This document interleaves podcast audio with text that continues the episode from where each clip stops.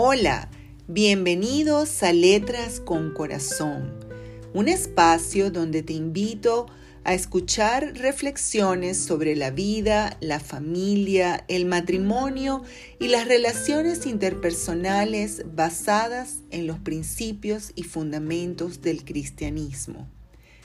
Soy Rosalía Moros de Borregales y les saludo cariñosamente desde la ciudad de Caracas, Venezuela.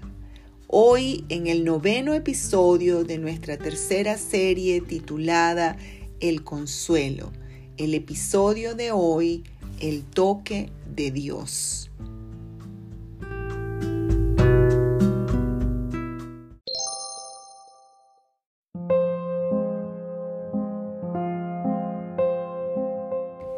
El toque de Dios. ¿Alguna vez te has sentido triste, decaído, sin fuerzas para seguir luchando y de repente alguien pone su mano sobre tu hombro mientras pronuncia alguna palabra que pareciera infundirte aliento? ¿Alguna vez te has encontrado con los ojos de alguien cuya mirada te estremece, hablándole a tu corazón en un lenguaje que no puedes precisar, pero que es capaz de tocar la fibra más profunda de tu alma? ¿Alguna vez contemplaste el inmenso cielo azul y en una inhalación profunda sentiste que el corazón se te llenó de puro amor? ¿Alguna vez el sonido de la carcajada de un niño junto con su sonrisa de pequeñitas piedras incipientes se convirtió en una melodía que te llenó de ternura el corazón? ¿Alguna vez viste un cuerpo doblegado por los años, con una cabeza cubierta como de blanca espuma, caminando con pasos torpes y al mirar su rostro te encontraste con la bondad? ¿Alguna vez miraste a un ser desconocido y tu corazón fue movido para abrir tus manos con alguna dádiva? ¿Alguna vez sufriste con el dolor de alguien ajeno a tu vida? Y tus lágrimas se convirtieron en un lazo de hermandad? ¿Alguna vez al mirar el océano infinito sentiste que toda la grandeza de la naturaleza llenó tu pequeñez? Dios puede presentarse en el camino de tu vida en cualquier momento. Él puede estar allí, en el lugar que menos esperaste encontrarlo, en una persona conocida, en alguien de tus afectos pero Él también puede llegar vestido de un desconocido, de una persona fortuita que aparece para bendecirte, aunque quizá no vuelvas a verla jamás. Aunque Dios es luz, Él puede visitarte en medio de la más grande oscuridad. Si lo invitas a quedarse, no te dejará jamás. Si tu corazón lo anhela, si desde lo más profundo de tu alma invocas su nombre, allí en medio de la angustia, en medio del odio que te rodea, su amor puede surgir para vencer la oscuridad, para estrecharte en el abrazo del hermano distante. La vida no es una autopista, es una vía de largos senderos llenos de toda clase de obstáculos.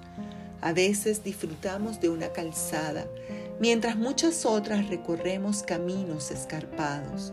Las mismas aflicciones son padecidas por todos. Aún la gente más buena y noble atraviesa túneles oscuros en los que la luz es tan solo una esperanza de su alma. Uno de los pasajes de las Sagradas Escrituras que me ha impactado más es narrado por el apóstol Juan en su Evangelio en el capítulo 16, el verso 33. Estas cosas os he hablado para que en mí tengáis paz, decía Jesús. En el mundo tendréis aflicción, pero confiad, yo he vencido al mundo.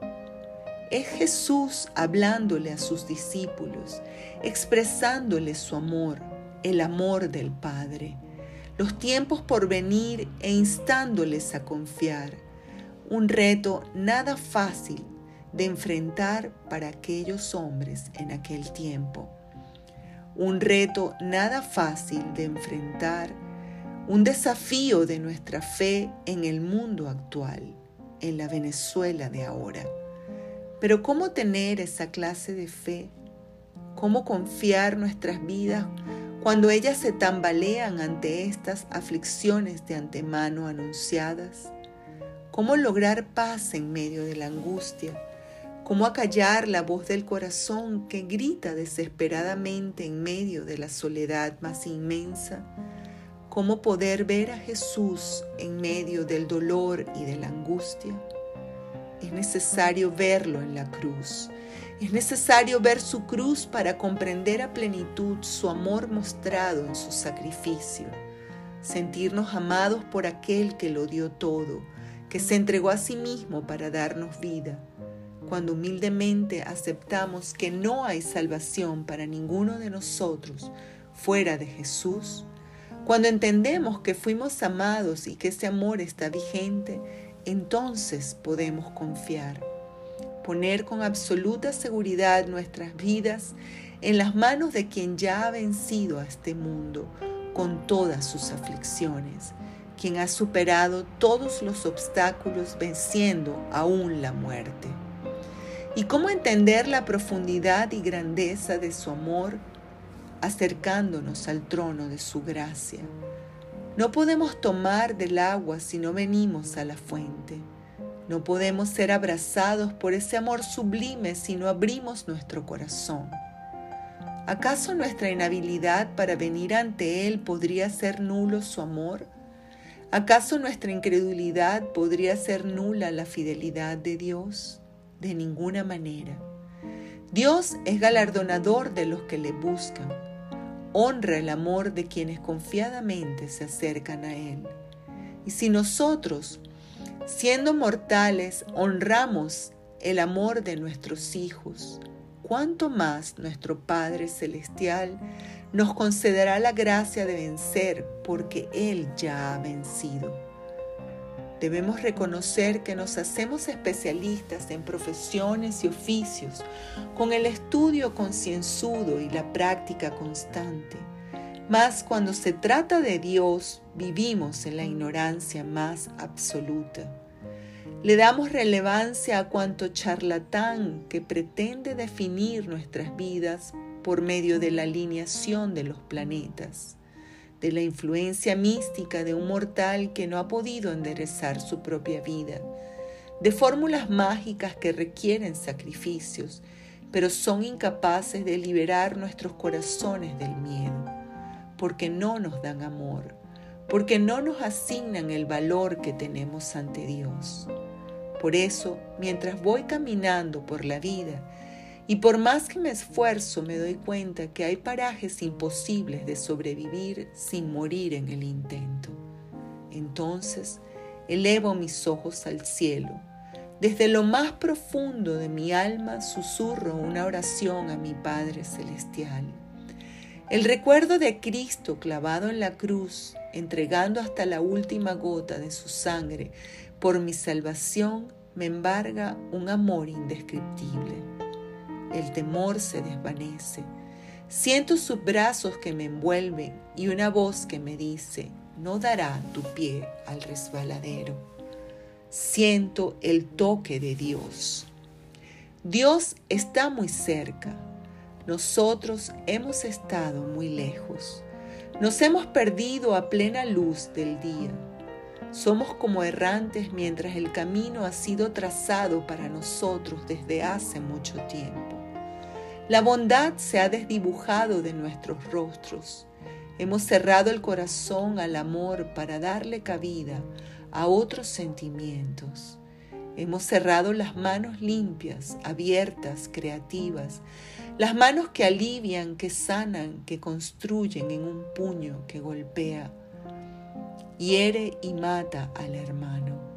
Sin embargo, Dios sigue estando muy cerca a la distancia de una oración, de un corazón arrepentido, de un corazón capaz de mirarse a sí mismo para reconocer ante su imposibilidad el poder infinito de Dios, ante la dureza de su soberbia, el grandioso amor magnificado en la cruz.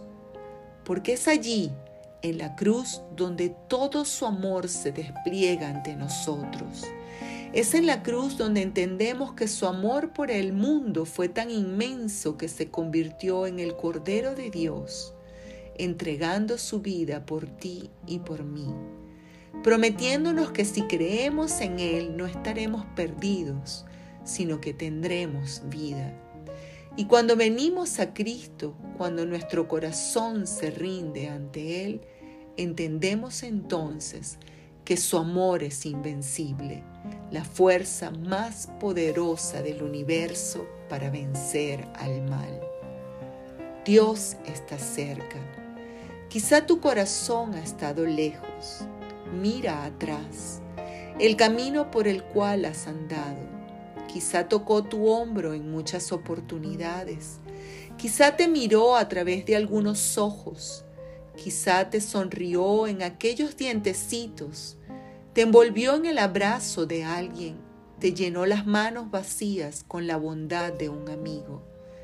Quizá antes no lo reconociste cuando caminó a tu lado, pero observa ahora con un corazón humilde ahora sí podrás reconocerlo, sentir su toque divino y decidir caminar con Él para siempre. No lo olvides, Dios no está lejos, es tu corazón que no ha estado cerca. Él te ha tocado infinitas veces. La próxima vez que poses su mano sobre tu hombro, no lo dejes pasar pues el toque de Dios ha estado contigo.